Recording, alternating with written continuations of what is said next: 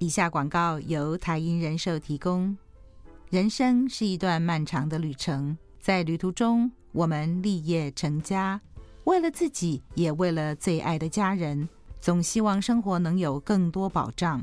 台银人寿深耕国内寿险八十余年，更是唯一国营寿险公司，常年来陪伴保护走过人生不同阶段。台银人寿除了满足客户的保险需求，更用心提升客户的信赖，持续优化对高龄与弱势族群的服务，真诚面对业务托付，努力让所有客户都能得到最适合的规划与保障，和保护一同走过生命的起落，公平在心，待客如亲。台银人寿一直最用心。以上广告由台银人寿提供。各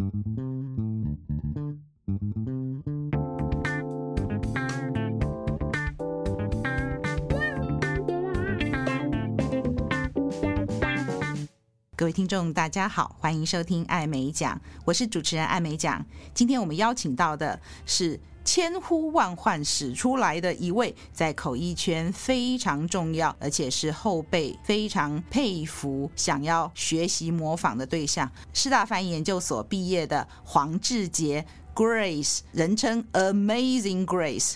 到底有多 amazing？你听了就知道。好，Grace 来跟我的听众打声招呼。Hello，Amy 老师，还有各位听众，大家好，我是 Grace，呃，中文名字叫黄志杰。嗯，那我从事会议口译的工作，今年应该是第十三个年头。嗯，那除了做会议口译工作之外，其实也长出来很多其他的斜杠身份。比如说，我也做非常多呃大型的国际会议或者是典礼的呃双语主持的工作。然后另外一个从口译长出来的身份，其实就是会议引导 （meeting facilitator）。我也帮我的客户做好多年的会议引导的工作。但是这些身份其实都可以说是从口译里面长出来的。那除此之外，我自己也是人妻，还有两个孩子的妈妈。是犀利人妻吗？是不犀利人妻 哦。这个我这边所谓的犀利，就是他在工作上表现非常的优异哦，不是那个很凶的犀利啊。那所以刚刚从他的自我介绍，大家可以期待可以听到很多很多的东西。口译就是我们节目的主轴，然后主持 facilitator。之前我有请到 facilitator 的培训单位。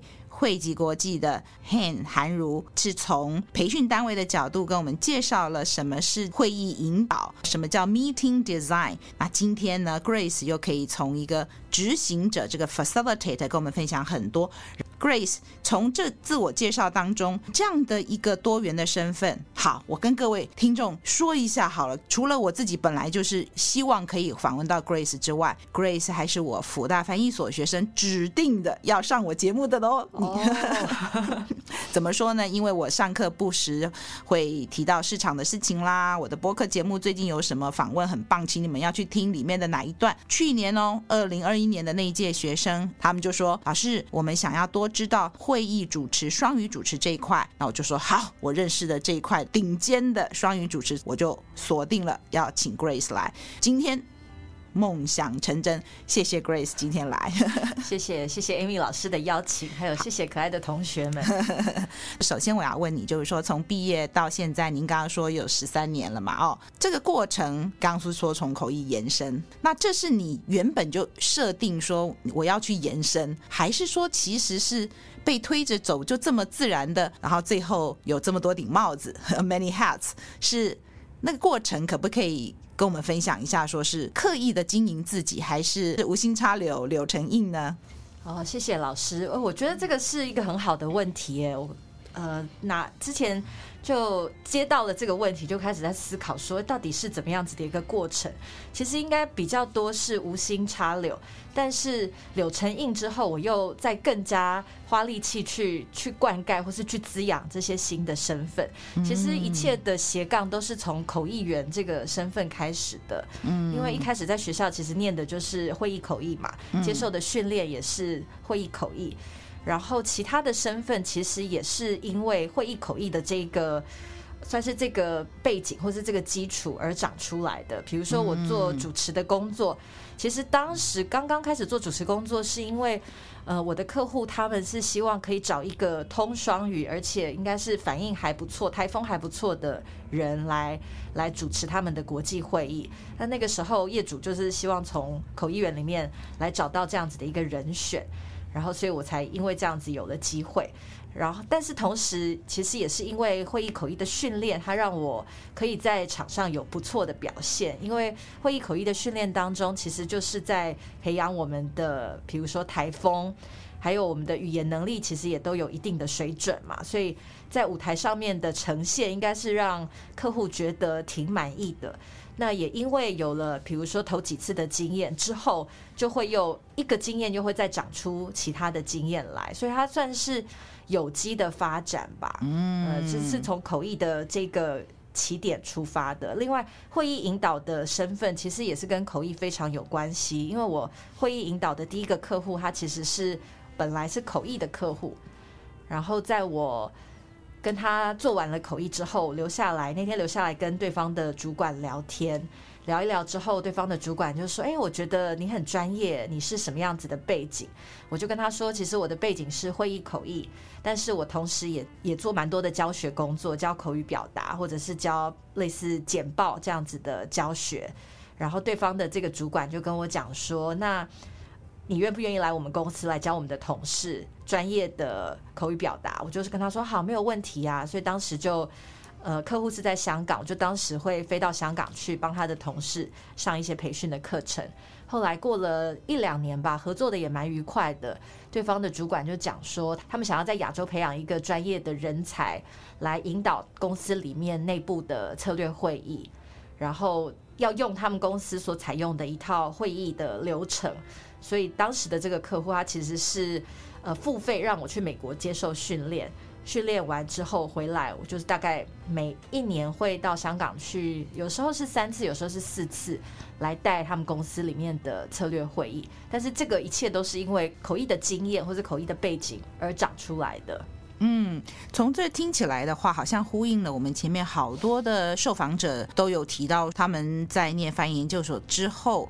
不管是有没有在做口译，包括像 Bingo 也是千金不换的口译学习经验。虽然他现在没有做口译，但他现在是非常受欢迎的英文老师。他也觉得口译给他很好的训练。Grace 讲到很多都是从口译出发，就算没有一心要笃定要当口译。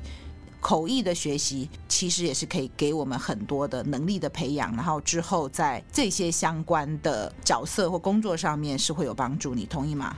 我非常同意。我其实一开始我在念口译的时候，我也不是很确定自己会走上这一条路，或者是说也不知道说自己有没有这个能耐，嗯，走上会议口译这条路。因为其实他要入行是。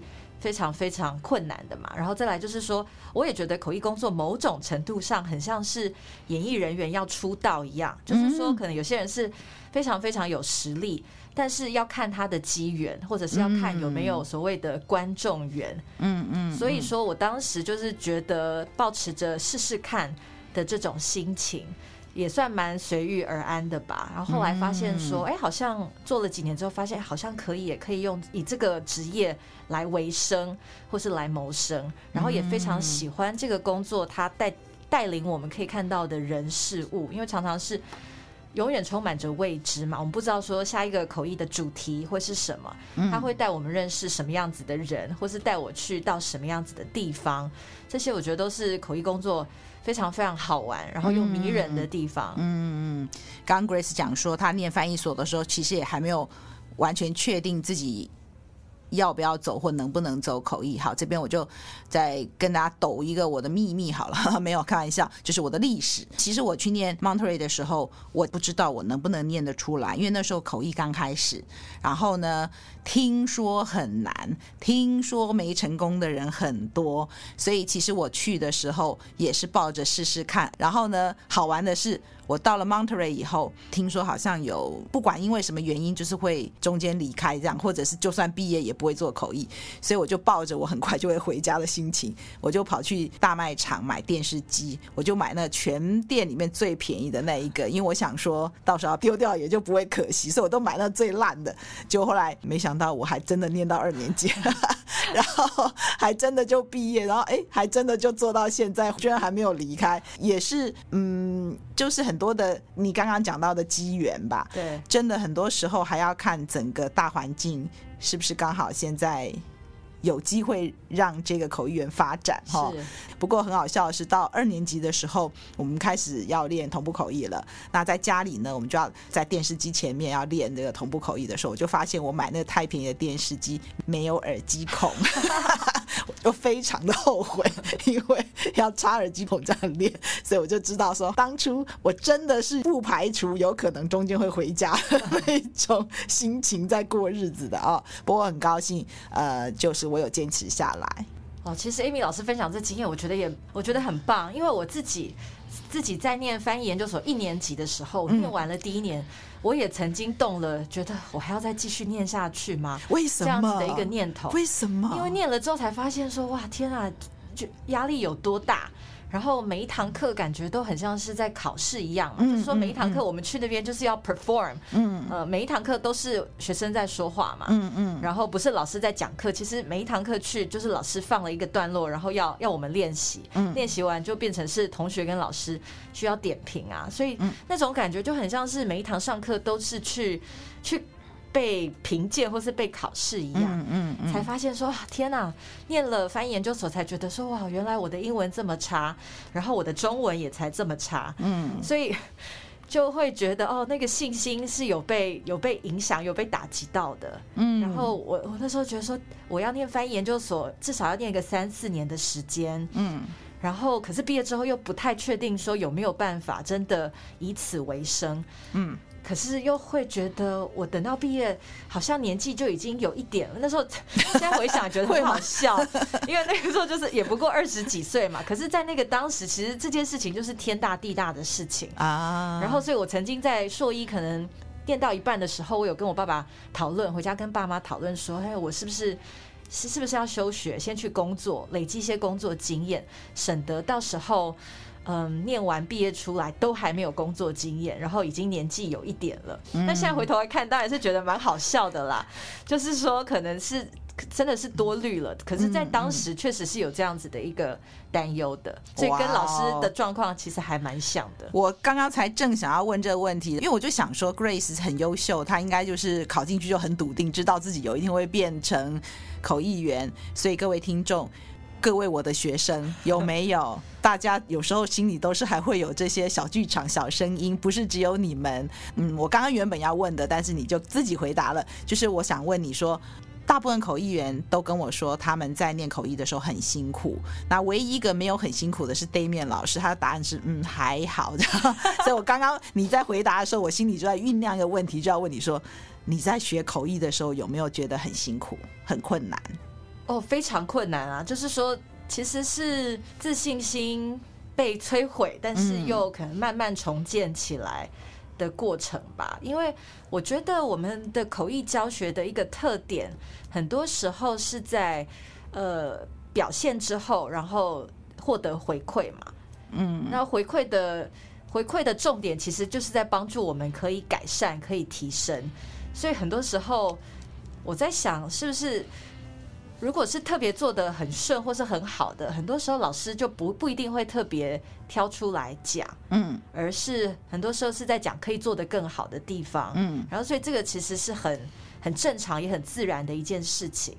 但是我在想，或许对很多学口译的学生来说，因为大部分的同学都是之前在大学的时候可能是系上的佼佼者，才有办法进到翻译研究所来念，所以说在被点评的时候，可能一开始是比较难、比较难接受的吧。我觉得这也是一个很需要学习的过程，学习说可以正面的或者是中立的接受其他人的指教或者是点评，因为口译的学习其实确实就是要透过回馈再修正，才有办法越做越好的。嗯，讲得非常好。这边呢，就有讲到说，呃，其实也是不断的要修正，然后改正的过程。那我觉得心理素质要非常的强。我常常开玩笑说，学口译是一个自我毁灭的过程。就好好一个人，有没有？本来那个对自己英文都蛮有信心的，然后学了口译才发现自己英文不够好啦，中文也不够好，然后口条也不够好，什么都不够好，呃，什么抗压性也不够好，要先打掉。整个打掉，好像把你这个积木整个推掉，然后再慢慢一个砖一个砖的把它叠起来。呃，你可以很负面的去想这件事情，就说学口译好挫折，但是你也可以很积极正面的说，有很多可以改进的地方。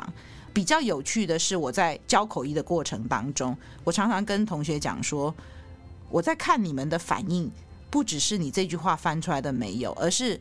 你面对我给你的意见，你是什么回应？对，当然有人就生气呀，然后就离开啊，不念啊，什么就觉得不能去面对自己被批评指教。可是刚刚 Grace 就讲到，要用中性的态度去面对别人给我们的指教，因为指教才会有进步嘛。你难道希望你进来那一天老师就一直给你拍拍手，哦，好棒，好棒？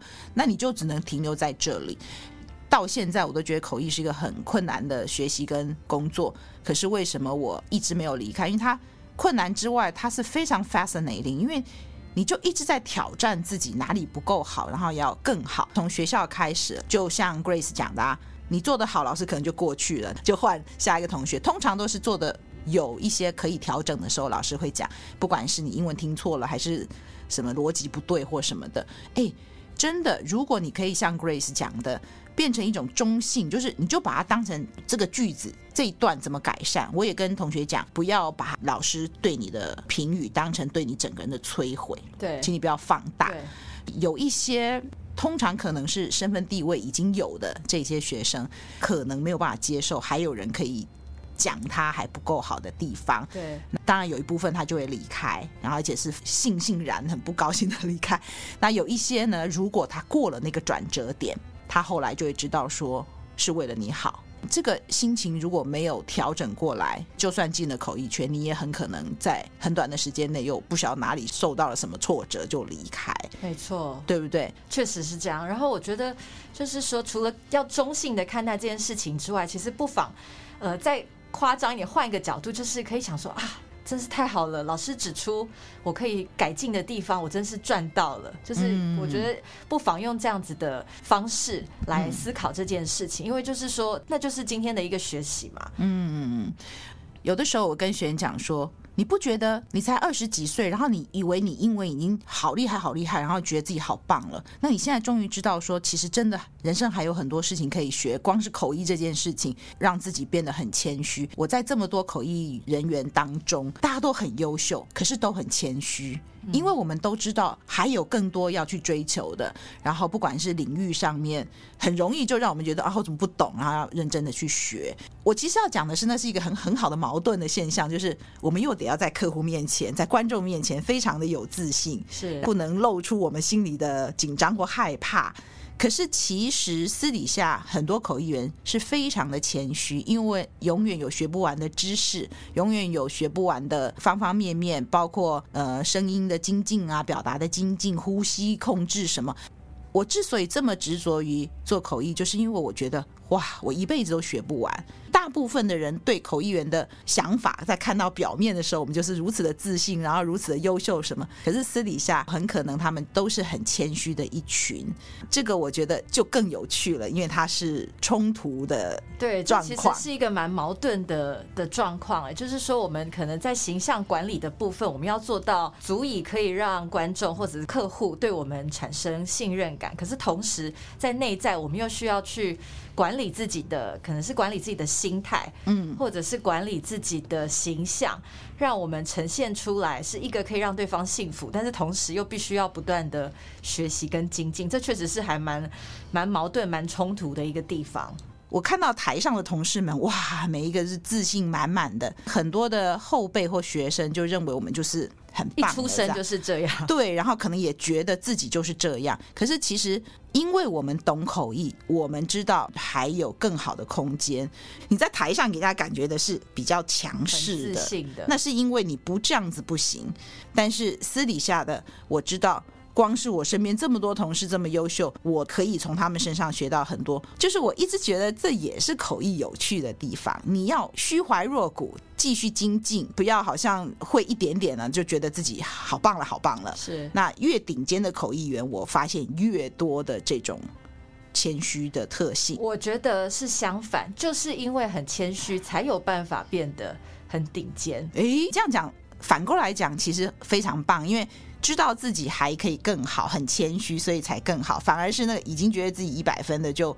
也许就停在原地，没有进步。我自己的观察，我觉得是这样。哇哦，这这一点好棒！因为之前就有人跟我讲说：“哎，Grace，你已经你都已经这样了，你还这么的认真，或是这么的努力。”嗯，那我就在我在想说：“哎，没有吧？你你搞错了吧？嗯我就是因为非常非常的努力，才有办法，比如说做到一定的程度，或者是做到自己觉得还可以的水准。所以刚好是我觉得是颠倒过来哦，不是哦，你还你已经这样了，你还这么努力哦？不不不，应该是哦。”我们很努力，然后所以才有办法有一点点小小的成绩，或者是可能站稳一点点这样子的脚步。我反而觉得是颠倒过来的。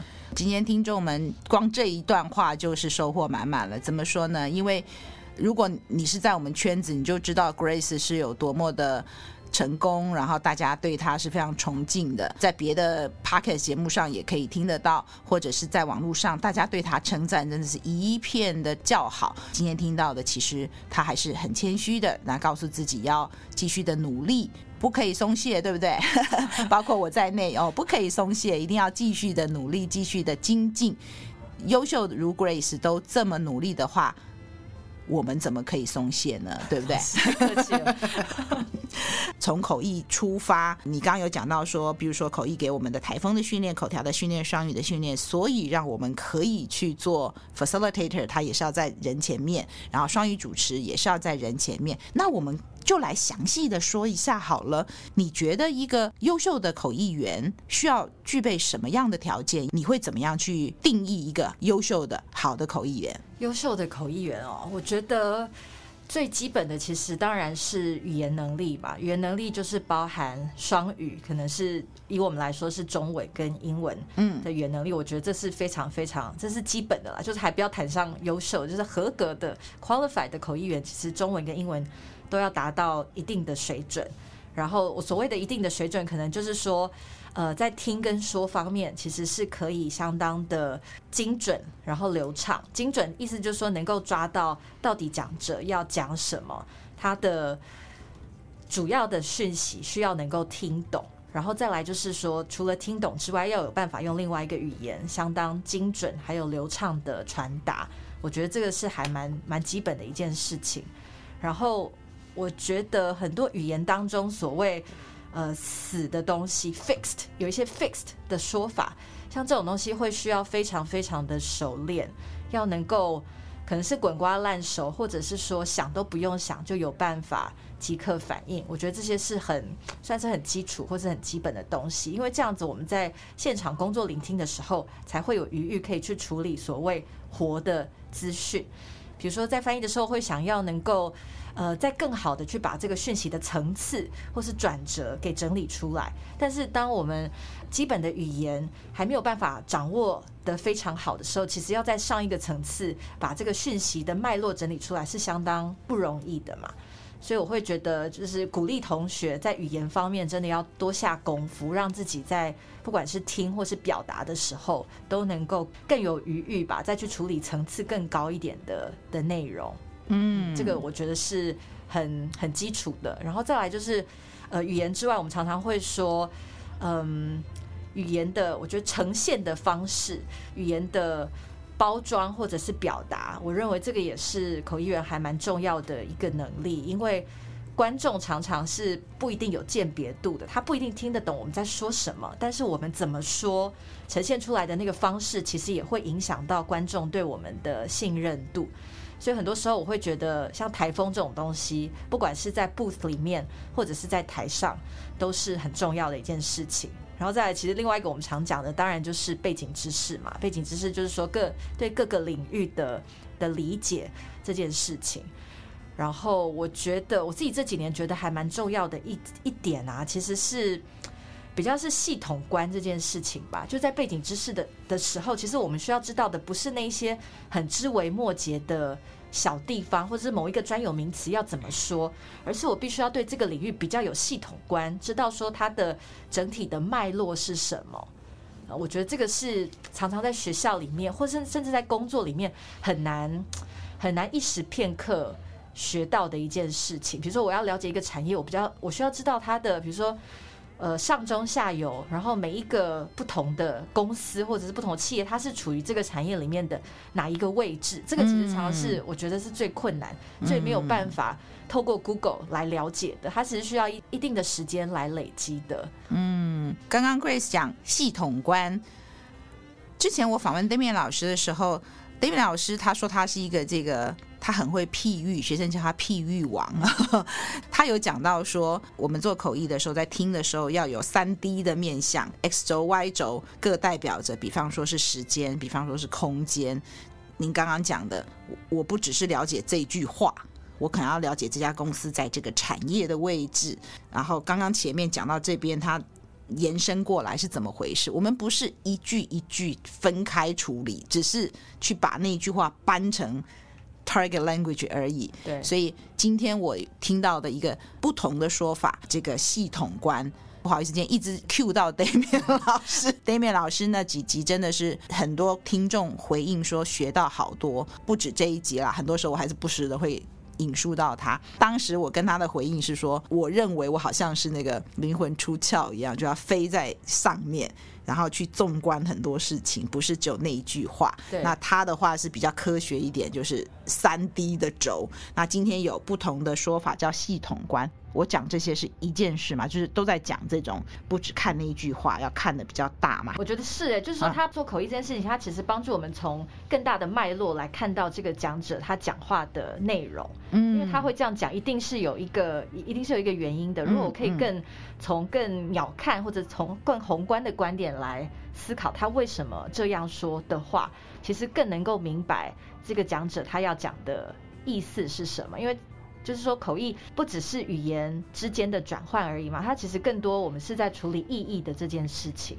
那如果说可以更从更宏观一点点的角度来看的话，就更能够明白说啊，这个人为什么会在这个时候说这一件事情。嗯，我刚刚听到几个关键字：鸟瞰、宏观、脉络。都是在告诉我们说，不是只有在翻这个句子而已。我之前也有听到 Grace 去上 Bingo 的节目，你在里面有举类似的就是说，呃，中文英文的表达方式的不同，我们可能会怎么说，然后其实呃讲英文的人可能会怎么样？可不可以也给我们举几个例子呢？就是不要拘泥在句子本身，因为对于另外一个语言的。听众他接收到的讯息可能不一样。我最近做了一个口译，然后其实是帮助台湾的代理商跟美国的原厂沟通。然后其实代理商他们之后要跟美国的原厂约一个对方来台湾的时间，他有他的希望的时间，但是他不是很好意思的明白的讲出来。他就会讲说，呃，我们。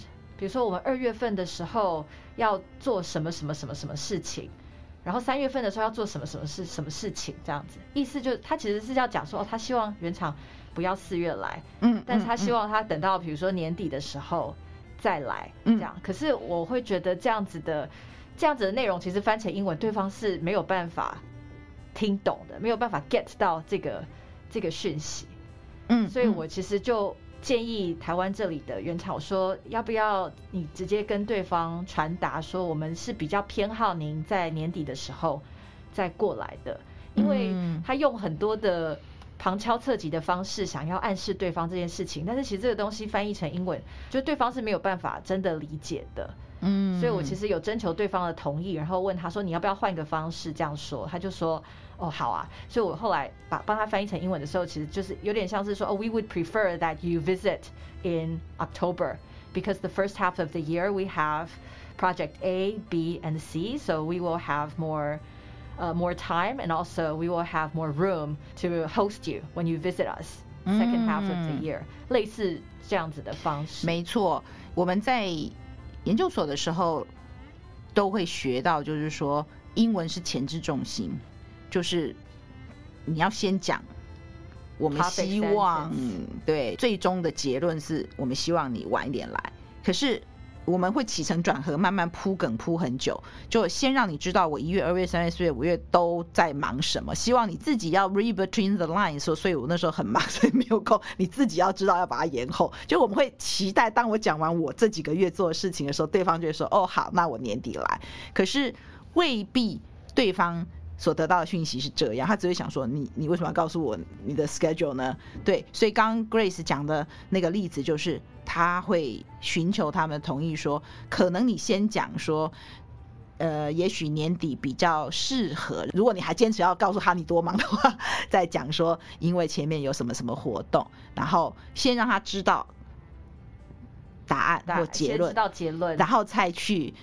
再讲原因，原因这个就是很典型，包括我们在教英文作文的时候，就是这个 topic sentence 先出来，然后再来说明 why，两个语言结构不一样。对，这边我再分享一下，有一次我在网络上乱逛逛逛逛，逛到一个英文为母语的口译老师他写的。啊、哦，有时间有点久远，具体是谁什么我都忘记。但他那那篇我觉得非常棒，因为他教的学生，呃，中英口译的这个学生其实很多都是中文母语的嘛，为大宗。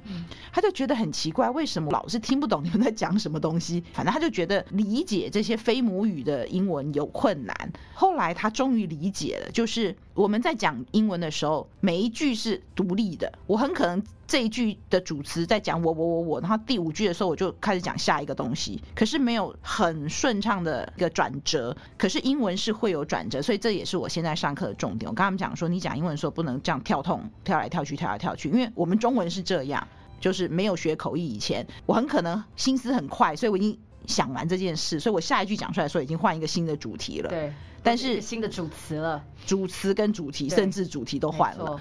所以我后来看到那个老师就说，他终于知道说为什么他常常听不懂华文母语的学生，然后在口译课上的中翻译的时候他听不太懂。请大家去看这个书林出版社《易学丛书》里面有有讲到中文跟英文之间的差距，嗯，好多哦，我在那书学到好多好多东西，就是哦，就是不同的思维，没有绝对对错。刚刚 Grace 给我们的，先把重点讲完，再去解释为什么呃想要你后面来，因为有这么多活动，而不是铺成了一大堆活动，然后。对方可能听不懂，说为什么告诉我这些？对，或者是说，哎，答案呢？就我们。也许他最后会说，所以基于以上，基于这些原因，最后希望你十二月再来，或者，但有时候我们甚至讲完了前面活动的时候，我们就认为他应该懂了。对，我觉得往往就是出现误会，就会在这个时候。嗯，我们会觉得说，我这样讲，对方可能有得到这个暗示，但是如果没有说出来，其实对方应该没有办法理解为什么你要告诉我说，哎，你今年有多忙，或者上半年有多少的事情。其实他想要讲的这个结论就是说，啊，所以是不是可以请您下半年再过来？但是没有一开始就把这件事情说出来的时候，其实铺陈很久，对方可能还是没有理解，或是没有抓到这个关键的资讯。嗯，也有可能他真的到后面就问说，所以我应该什么时候来，对不对？Maybe 这只是个例子啦。我们的重点是在于说，有时候中文、英文之间说话的结构有可能不一样，而作为一个呃语言或文化桥梁的口译员，需要了解这件事情。对，确实是这样。Grace 上个礼拜有去师大演讲，个小编有把那个演讲内容分享在网络上，也推荐各位听众去看哦。Grace 真的很棒，自己成功还要提携后进，所以他会回学校去分享他的经验。那里面呢，我有看到你刚刚讲说语言要很好，我觉得你对自己的要求不止于此哎，不只是中翻英好，中英翻中翻对了，你还提到说请。学弟妹们要去上一点说话课，要练口条。我觉得对我们来说，因为口译员的吃饭的工具，就是说我们是靠说话为生嘛。嗯，所以说我们对于说话的品质的要求，一定是比一般人说话来的要更高。我们因为这是我们赖以为生的一个沟通方式，所以说除了翻译的时候资讯一定要到位之外，就除了准确之外，其实我觉得在市场上面说话，对方想不想听，或是听的喜不喜欢、舒不舒服，这也是非常非常重要的。因为如果我换位思考，就对听众来说，他们其实是戴着耳机，必须要听我们的声音，可能是半天起跳，或者是甚至要听一整天。嗯，所以就我光是想象，如果我是听众，然后耳机里面传来的说话方式，它是。听起来很很急促，很压迫，听了是很不舒服的。其实我根本，我可能听了二十分钟，我就会想要把耳机给取下来了。所以其实设身处地去这样子想，我会希望说，对我来讲，听我说话的听众，他是可以长时间的收听的。所以我非常非常重视，不管是自己说话的时候，让人家对方是不是可以听下去，是不是舒服的这件事情，我觉得非常非常重要，而且重要的程度。可能还不小于精准这件事情，就是对于可听性这件事情，我是非常的，我还蛮要求我自己的啦。就是从可能念书的时候，我都会常常把我的练习录下来，然后除了会去收去聆听，说是不是准确，是不是讯息有到位之外，其实好不好听，所谓的好不好听，不一定是声音。好不好听？因为这个声音好不好听，比较不是我们能够决定，它是应该是先天的。但是就说这个说话的语语调或者是感觉，让人家是不是愿意继续听下去，这个是我非常非常重视的一件事情。嗯，对，真的就是 Grace 之所以是 Amazing Grace，大家觉得她实在是太令人惊喜了、惊艳了，或是。因为他太棒，让我们很惊吓哈。好，非常棒的。你看看，从刚刚到现在听他讲，他对自己的要求是非常高，他会去考虑到听众的感受，或者是客户的沟通的目的达到了没有？这就是我们要学习的地方。我一直都在同事之间学习。那另外呢，我觉得换位思考也是个不错的方式。怎么说呢？就是。嗯，几年前有一段时间我去上一个课，然后那个课是全日文进行，我不会日文，所以整堂课我都需要靠日文口译。是，其实在一个学校有好几间的口译箱，就让学生也实习，所以里面呢就有两两一组在一号口译箱、二号口译箱、三号口译箱。那我已经很习惯我是老师的角色跟口译员的角色。那段时间我真的太开心了，因为我又回到了学生的角色，我就会知道说，嗯，老师怎么做怎么做的话，学生的感受是怎样。最棒的是听众的感受，在几个口译箱的时候，我就会转频道。为什么我就会在这一个口译箱停很久？那个可能几秒内我就转掉。就你刚刚讲的，他们要听半天，要听一天。作为一个听众的时候。如果发生这样的事情，我就不想听了，或者是谁讲话一直 backtrack，听众的感受有多难过。所以我希望我努力的想要成为那个人家愿意听的口译员。谢谢 Amy 的分享，我觉得你刚刚讲到的这个例子啊，就让我又再次深刻的感受到，不是，其实不是换位思考，我们不是换位思考，就是你刚刚做的事情是实际换位去接受刺激，嗯，然后再一次就是又从这个观点来看。口译或是老师的这个身份，我觉得这是你一直让人家很很敬佩的地方。你也一直不断，我知道你也一直不断的在学习嘛。之前也去上，我印象中是去上说话，嗯，还有声音的课程，嗯，那这个也是就是很把学生还有把观众放在前面的一个做法。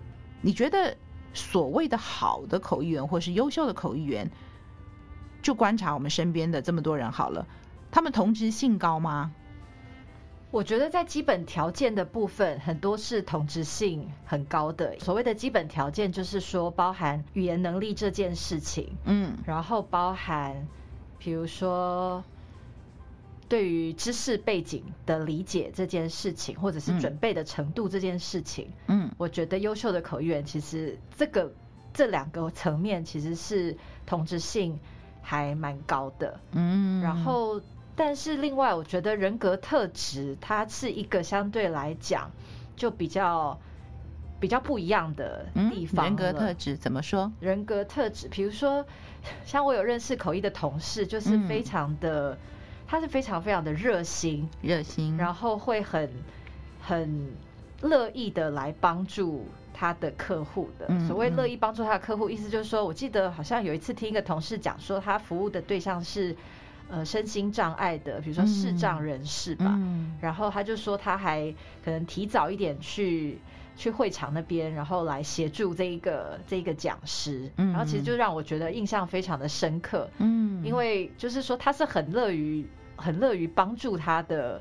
他的这个业主或是他的客户的，嗯，然后这个我觉得其实是很多口译员或许没有办法做到，那个就是他的人格特质的的一种发挥嘛，嗯嗯，然后再来就是也有一些同事，他们也是非常非常用心或是很认真、很慎重的看待这个每一场工作的，嗯，然后像这种这种人格特质，我觉得也是很难得吧，或者是说每一个人都都不太一样的，嗯。我觉得有的比较活泼的，他可能比较适合在台上做，比如说激励课程啊，然后直销啊，他特别会蹦蹦跳跳的。那有的同事可能比较文静，基本功都都很好啊，就是你刚刚讲的基本功，口译能力都很强。但有的人比较容易投入那个环境，或或者是有的人翻着翻着就哭了，那就表示他是比较易感的，比较容易把自己放在那个情境下。那也有非常理智型的。我觉得有有的时候可能感染力也是一个吧，就是说像比如说我自己，我是蛮我其实是蛮易感的人，所以翻译到一些比较。相对来说是比较感性一点的题材的时候，其实我是会很容易哽咽，或者是会眼眶泛泪的。但我觉得这是一个巧妙的平衡，嗯，就是说可能比较易感的时候，它会让我们的内容是更具感染力的，但是同时又不能太多，因为如果我真的已经哭出来了，我是没有办法好好的翻译嘛。但是我不知道说它会不会是一个决定性的因子，嗯嗯嗯，就是说。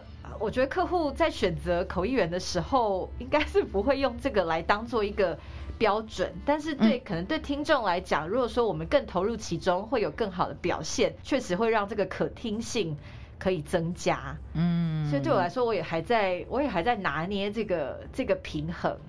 我想 Grace 有担任主持人，应该也是这种感染性比较强，不管是别人感染你，或是感染别人，因为。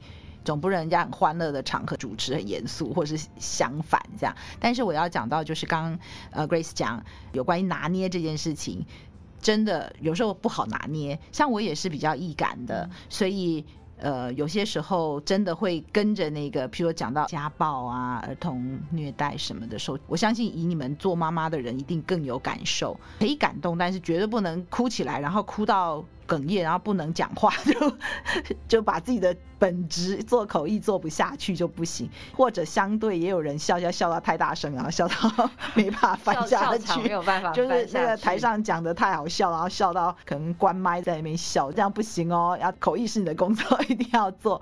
还有另外想到一个例子，就是我还很之前的时候，我有一次我要去做一个直销的活动，然后呃，就前辈就。分享我一个故事，说之前的前辈因为也是很易感，然后直销一定会有分享，就当初怎么的困苦，然后到了聘级到蓝钻级之后怎么样人生改变了，这样分享的人一定会哭嘛，因为他的人生嘛。就听说那位口译就是前辈跟着可能有哭吧，结果后来再下一次的时候换别的口译员来的时候，主办单位就说上次有哭哦，就意思就是说你你也要有感情这样子，所以那时候因为我还很 junior。我就想说，所以哭反而是客户觉得很不错的，表示这个口译员是真情流露。重点不在哭啦，而是说他是一个有温度、有感情的自然的状况。对，因为我们做的其实就是跟人的工作嘛，那人的工作其实是没有办法标准化的。那口译里面，你有没有做过什么很特殊的可以跟我们分享的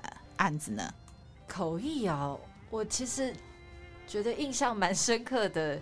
呃，一个就跟刚刚 Amy 讲的例子有关，就是说，其实之前在做直销产业的客户的时候，我也曾经在台上落泪，因为讲的那个故事其实是非常的的感人的。那我也是相对比较易感或者比较善感的人，但是就是必须要非常努力的控制或是拿捏，就是说可能要有一点的要有温度，但同时又没有办法，又不能让它影响到我们实际的工作。但那一次我记得是我其实有跟着落泪。不是我刻意的，但就是自然、自然而然的这样子。所以在台上的时候，客户在递卫生纸，就也也顺便的递给我一包，嘛，因为就看到我也在，我也在拭泪这样子。呃，这个是我觉得呼应你刚刚说的印象算比较深刻的。嗯，然后再来就是说这几年我觉得印象蛮深刻的是，也是跟客户去出差，然后那一次的出差是一个他们公司的奖励旅游。嗯，然后我记得那一年是去了摩纳哥，欧洲的摩纳哥。哇哦！然后奖励旅游呢，就是有带这一群算员工吧，一起去。摩纳哥里面，他们就包了一个马戏团，嗯，来看表演。所以就是说，我们在翻译的时候，其实是在马戏团里面来做翻译的，就觉得说哇，这个跟以前在念书的时候没有想象得到，说啊，以以前都会觉得说工作可能都是在比如说饭店或者是会议中心，没有想到说啊会会有一天要在这样子呃马戏团里面这样子的一个场景来翻译，然后可能我在翻译的时候会有呃马戏团里面的比如说。呃，大象啊，或是鸟啊，就是鸟鸟飞来飞去，然后大象可能就是在这个圈圈中间里面走来走去。我觉得这是一个印象蛮深刻的的体验。口译这个行业真的好棒哦，会拓展我们的人生经验。有些时候，某一些案子，他给我的情境或带我去的地方，也许是我原本不会有机会去的。难怪我们。都深深着迷于口译当中，哎，你会不会觉得这有点像人家常会讲 addiction？有人会这样形容，你觉得会吗？我觉得有一段时间没有做之后，确实是会有一点觉得寄养，或者是觉得想念。特别是我觉得口译如果能够进入到心流的状态，其实是非常的过瘾的一件事情。心流，来跟我们说一下心流。心流就是说，特别像是在做同步口译的时候。因为我们非常极度的专注的时候，可能有那么短短的片刻，会觉得自己好像跟这个讲者是在同一个同一个点上，或者是非常专注的时候，就进入了一种无我，然后只听得到他说话的状态，或是跟着他的节奏这样走的时候，我觉得意识上跟他合而为一，有一点点这样子的感觉，呃，这种。这种状况要能够出现，我觉得是蛮需要天时地利人和吧。啊，就是说，可能我们呃完全 get 到讲者在说什么的这种状态是非常，我觉得是非常过瘾的一件事情。嗯，好棒哦，Grace，我们今天先讲到这边，我们下次继续来聊有关于 facilitator 主持或你人生上面作为人妻、作为人母等等的故事，好吗？好，谢谢各位今天的收听，下。次空中再见，欢迎各位继续做我的一家人翻译的译，拜拜，拜。